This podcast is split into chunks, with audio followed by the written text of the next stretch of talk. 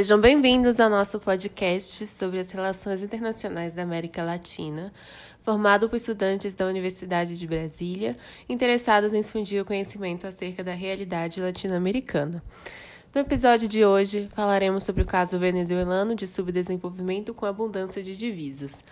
Eu sou a Beatriz, estudante de Relações Internacionais da UNB, e abordarei a teoria cepalina, assim como a contribuição teórica de Prebisch acerca da deterioração dos termos de troca.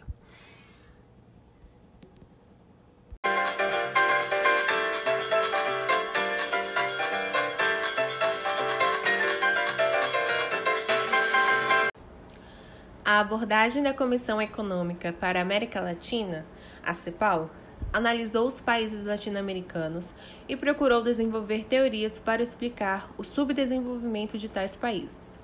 Essas teorias tinham como foco o horizonte de desenvolvimento dos países da América Latina, levando em consideração as desigualdades comerciais, que levavam esses países a crises recorrentes no balanço de pagamentos.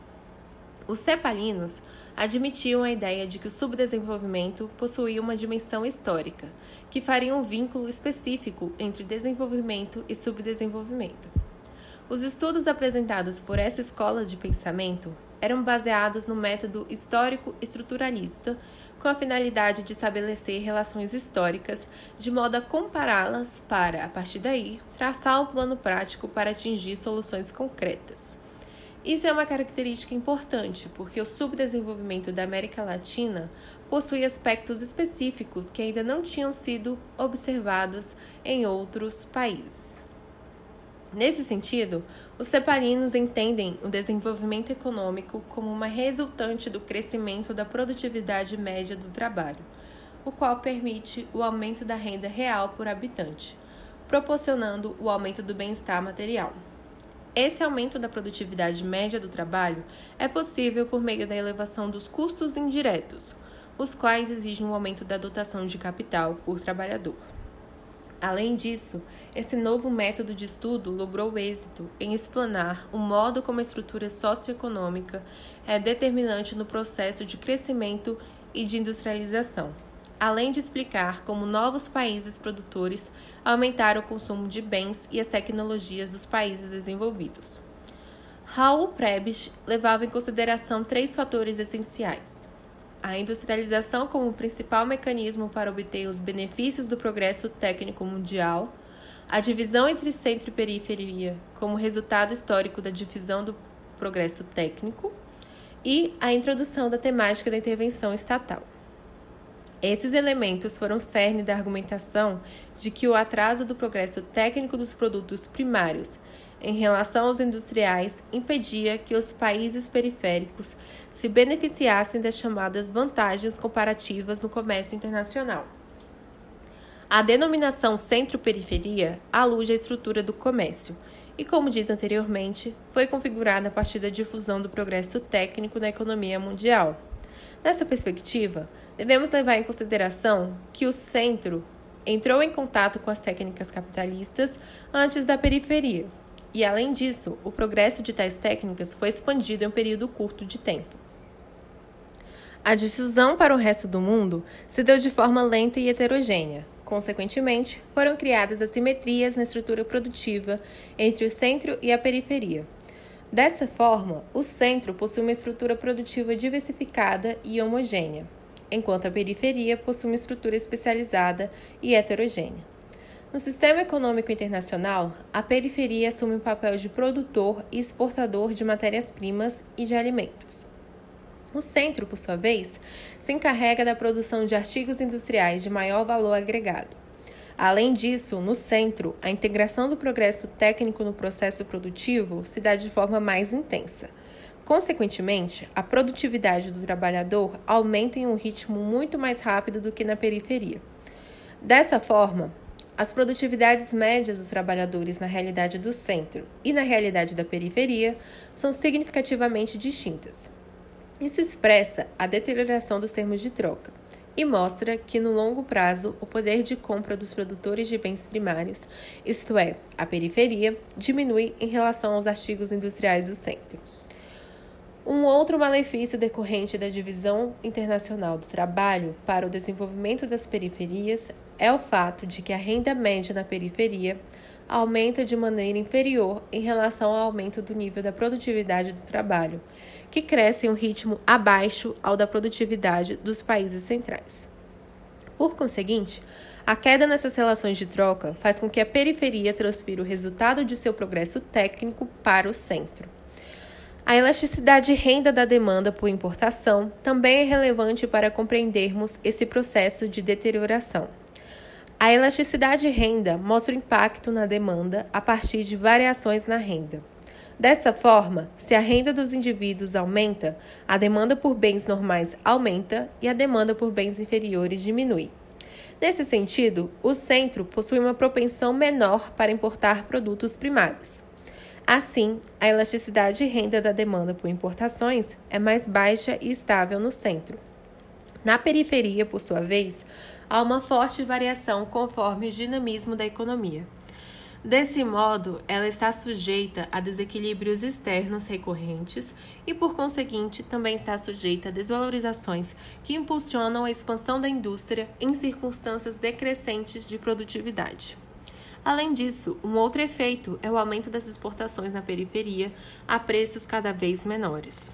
Assim, os preços diminuem para corresponder à demanda. Dessa forma, a remuneração do capital se mantém e o salário do trabalhador diminui. Portanto, as disparidades entre as elasticidades rendas da demanda de importações no centro e na periferia é o fator principal dos desequilíbrios externos e das desvalorizações as quais desembocam no aumento de oferta nas exportações da periferia. Os estudos de Furtado, de Prebisch e de outros autores do pensamento estruturalista latino-americano sobre as décadas iniciais do pós-guerra se concentram na problemática da industrialização em condições de restrições de divisas. A deterioração dos termos de troca, o protecionismo dos países do centro, entre outros fatores, provocaram a estagnação no poder de compra das exportações da América Latina, o que restringiu a sua capacidade de crescimento. Desde então, a industrialização em condições de restrição de divisas, uma resultante da predominância das exportações tradicionais, o que é um contraponto às necessidades crescentes das importações de bens de capital, passou a ser uma característica geral para os países latino-americanos. Isso constitui um contexto importante para a compreensão da industrialização na América Latina principalmente para os separinos. Entretanto, havia uma exceção: a Venezuela. O caso venezuelano possui peculiaridade em seu subdesenvolvimento, uma vez que este não está assentado sobre a escassez de capital, mas em sua abundância crescente.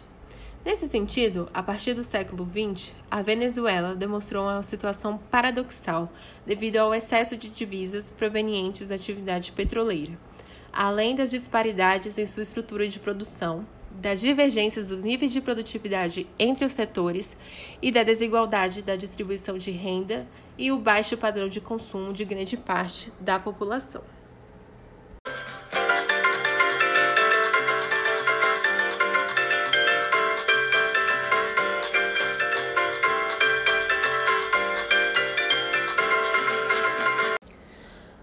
Bom, agora a Natália, estudante de Relações Internacionais da Universidade de Brasília, tratará especificamente sobre esse assunto.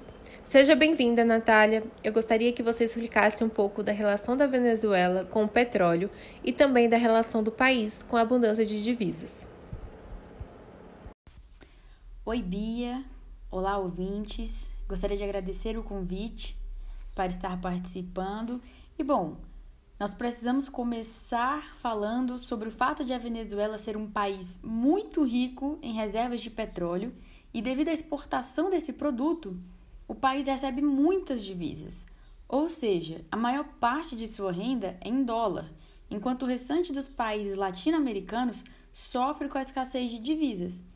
E é de se esperar que um país com abundância de divisas desenvolvesse seus setores mais básicos da economia, se industrializasse e buscasse se tornar um país desenvolvido, já que as condições para tanto estavam presentes. Mas não foi bem o que aconteceu. Na década de 50, a Venezuela cresceu muito, enquanto sua estrutura econômica simplesmente não se alterou. Em 1956, seu PIB estava entre os maiores do mundo, mas o país ainda se encontrava na lista dos subdesenvolvidos. Os anos entre 1945 e 1955 foram marcados pela expansão da atividade petrolífera e pelo início da participação estatal na divisão de lucros desse setor. Mas o grande problema da economia venezuelana é que ela é considerada uma economia rentista, ou seja, que depende da renda gerada pelo petróleo. Isso acarreta vários problemas, não só econômicos, como também políticos. De forma resumida, o país recebe muitos dólares da exportação primária e a moeda nacional acaba se valorizando. E então as demais exportações ficam caras, enquanto as importações ficam mais baratas. Isso encoraja muito a importação, mas não incentiva nem um pouco o desenvolvimento de outras atividades produtivas. E ao invés de o governo venezuelano usar as divisas que entravam no país para gerar empregos, incentivar outros setores da economia e modernizar suas tecnologias, ele deixava que o câmbio real atingisse níveis altíssimos e não se preocupava em desenvolver outros setores econômicos. Celso Furtado, analisando a diferença entre a renda gerada pelo petróleo e o nível de desenvolvimento da Venezuela, chega à conclusão de que, além de um patamar baixo de desenvolvimento, a participação do setor agropecuário no produto final vinha diminuindo cada vez mais, mesmo que a maior parte da população trabalhasse com isso. Essa é uma característica de um país desenvolvido observada na Venezuela, que é, contudo, um país subdesenvolvido. E então, a atividade petrolífera foi crescendo e aumentando a produtividade do trabalho. Logo, aqueles que trabalhavam nesse setor recebiam mais que os trabalhadores venezuelanos de outros setores, e o governo se beneficiava dos impostos cobrados sobre a renda do petróleo. Então a ideia era que esse dinheiro fosse destinado a investimentos públicos para que outras atividades produtivas pudessem se desenvolver, o que também não aconteceu. Celso Furtado aponta que se a população economicamente ativa pudesse ser totalmente empregada na produção do petróleo, o problema do subdesenvolvimento estaria resolvido e a valorização dos termos de troca refletiria um aumento da produtividade de uma economia integrada. E em relação à abundância de divisas venezuelana, é importante é, destacar que ela contraria a lógica da teoria cepalina no que diz respeito à escassez de divisas. Diferentemente dos demais países latino-americanos, a Venezuela não sofre com esse problema, mas também não conseguiu se valer desse benefício para se tornar um país desenvolvido. Além disso, por mais que haja uma abundância de divisas que permita novos caminhos para o desenvolvimento, o país continua sendo uma periferia e sua estrutura produtiva é caracterizada pela heterogeneidade. Isso significa dizer que a economia venezuelana é dual, ou seja, existem atividades cuja produtividade do trabalho é alta, sendo o setor exportador uma delas, ao mesmo tempo que a produtividade agrícola é baixa. Basicamente, a Venezuela é um país subdesenvolvido cuja taxa de câmbio é alta por causa do petróleo e cuja produtividade agrícola é baixa. A alta taxa de câmbio faz com que os produtos importados, inclusive os alimentos, sejam mais atrativos que os nacionais, já que nem o setor industrial nem o setor agrícola se desenvolveram e cujas técnicas são muito atrasadas, tornando o produto final bem mais caro.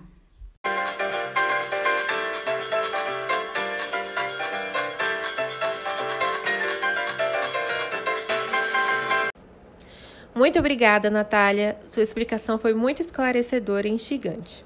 A realidade da Venezuela não pode ser simplificada e sua exposição nos mostrou muito bem isso. Agora, vamos aprofundar mais um pouco a perspectiva econômica que molda essa questão. Para isso, convido Luca Henrique, aluno de Economia da Universidade de Brasília, que nos acompanhará em nossa conclusão. Boa tarde, Luca, como vai? Conte para nós. O que as ciências econômicas têm a dizer sobre essa questão?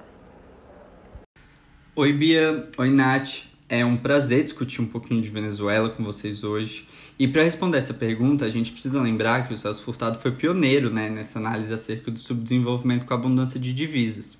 Ele fez dois relatórios para a CEPAL acerca da economia venezuelana, um em 1957 e o outro em 1974, que podem ser entendidos como precursores do que hoje a gente conhece em economia como doença holandesa. Esse fenômeno, como a Nath muito bem explicou, é caracterizado pelo fortalecimento da moeda de um país subdesenvolvido em períodos de forte demanda por produtos básicos de exportação, como é o caso da extração de recursos naturais e do setor petroleiro na Venezuela. Isso reduz a competitividade das exportações de produtos manufaturados e acaba aumentando a dependência de matérias-primas. Para entender o que está acontecendo, a gente pode pensar em um modelo de produção baseado em três setores econômicos: um setor de bens primários, que no nosso caso é o setor extrativista, um setor de bens comercializáveis, que a gente pode pensar em bens industriais, bens manufaturados em geral, e um setor de bens não comercializáveis, como são os serviços. A doença holandesa decorre da sobrevalorização da taxa de câmbio que advém do crescimento básico de exportação e da entrada excessiva de divisas no país. Essa sobrevalorização afeta a economia por meio de dois canais. Primeiro, o efeito clássico de deslocamento, que ocorre devido à mobilidade dos fatores de produção, capital e trabalho, para o setor mais produtivo, no nosso caso, exportador de bens primários. Isso ocorre porque a rentabilidade desse setor aumenta em função do aquecimento da sua demanda. O segundo canal é o efeito gasto, que é um efeito mais indireto. E como eu acabei de explicar, esse processo aumenta a renda total do país, justamente devido ao crescimento das rendas de exportação e da entrada de divisas, o que também acaba por estimular a demanda interna. Esse aumento da demanda interna aumenta os preços dos produtos não comercializáveis, ou seja, dos serviços, que se tornam mais lucrativos e mais produtivos e acabam também absorvendo fatores de produção. Mas por que, que esse processo não acontece com os bens industriais? Né? A gente poderia pensar que o aumento da renda também aumentaria a demanda por esses produtos manufaturados. E certamente isso é verdade, mas como a gente está discutindo, as exportações criam um fluxo constante de dólares para dentro do país, o que sobrevaloriza a moeda local. E essa sobrevalorização da taxa de câmbio as importações elas acabam se tornando muito baratas e criam incentivos para importar, ao invés de a gente produzir internamente. Isso não ocorre com os bens não comercializáveis, como são os serviços, uma vez que eles não podem ser importados e a demanda ela deve necessariamente ser satisfeita pela produção nacional. E aí, como a Nath explicou, no caso da Venezuela, essa é uma questão central para a gente entender a situação do país, que devido às receitas excessivas da exportação de petróleo, criou uma situação de abundância de divisas que impede o desenvolvimento produtivo nacional. Hoje a Venezuela importa quase todos os bens essenciais, inclusive alimentos. Em outras palavras, tanto o efeito deslocamento quanto o efeito gasto que a gente está discutindo aqui provocam um recrudescimento da matriz produtiva nacional, principalmente de bens industriais. Mas como a gente vive na Venezuela, também pode atrofiar inclusive o setor agrícola. Por isso, é muito comum relacionar a doença holandesa a um processo de desindustrialização e dependência dos países. O caso venezuelano é, portanto, um exemplo do país que vive no extremo e permanentemente nessa situação, onde o setor petrolífero cria desincentivos ao desenvolvimento de uma matriz produtiva diversificada. E se a gente lembrar do que a Bia explicou no começo da fala dela, a diversificação produtiva e a industrialização são entendidos como elemento fundamental para o desenvolvimento econômico dos países, especialmente na América Latina. As mudanças estruturais da economia, com o aumento do mercado interno e da produção nacional, são condições necessárias para o desenvolvimento econômico.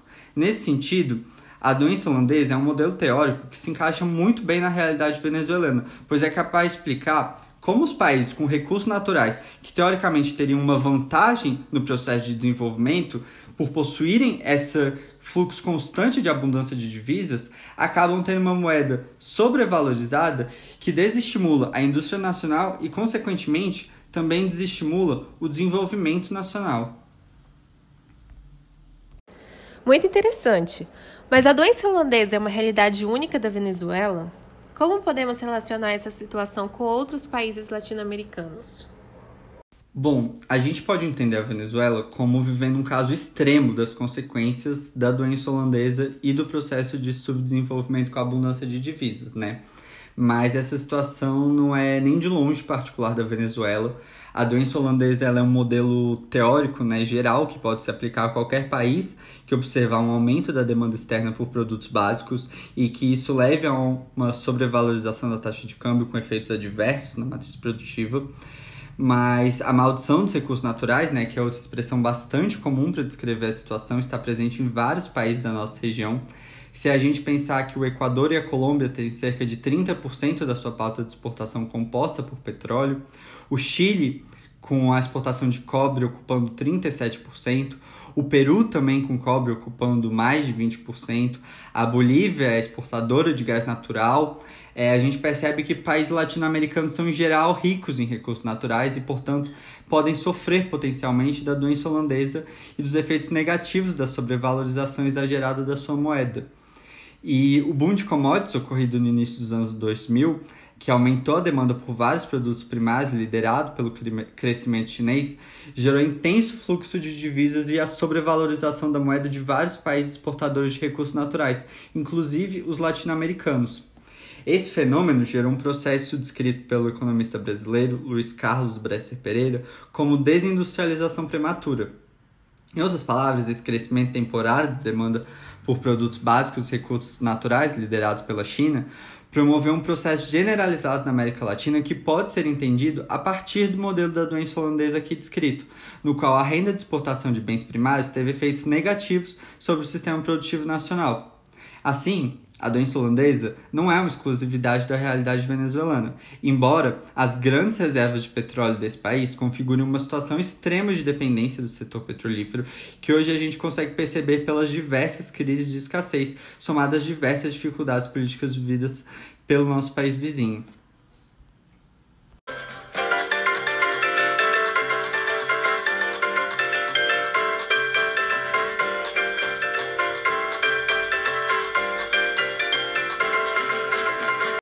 Gostaria de agradecer à Natália e ao Luca por terem feito contribuições riquíssimas para a discussão.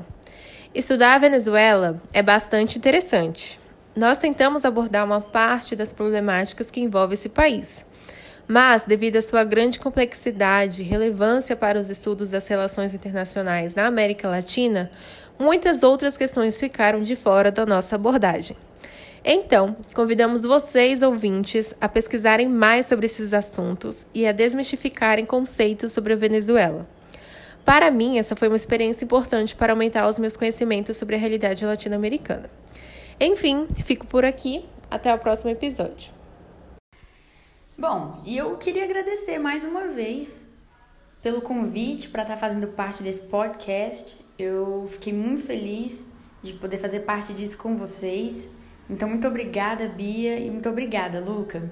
Obrigado, Bia. Obrigado, Nath. Foi um prazer conversar com vocês hoje. Eu acho que o papo foi muito enriquecedor. Espero que os nossos ouvintes tenham gostado e até uma próxima.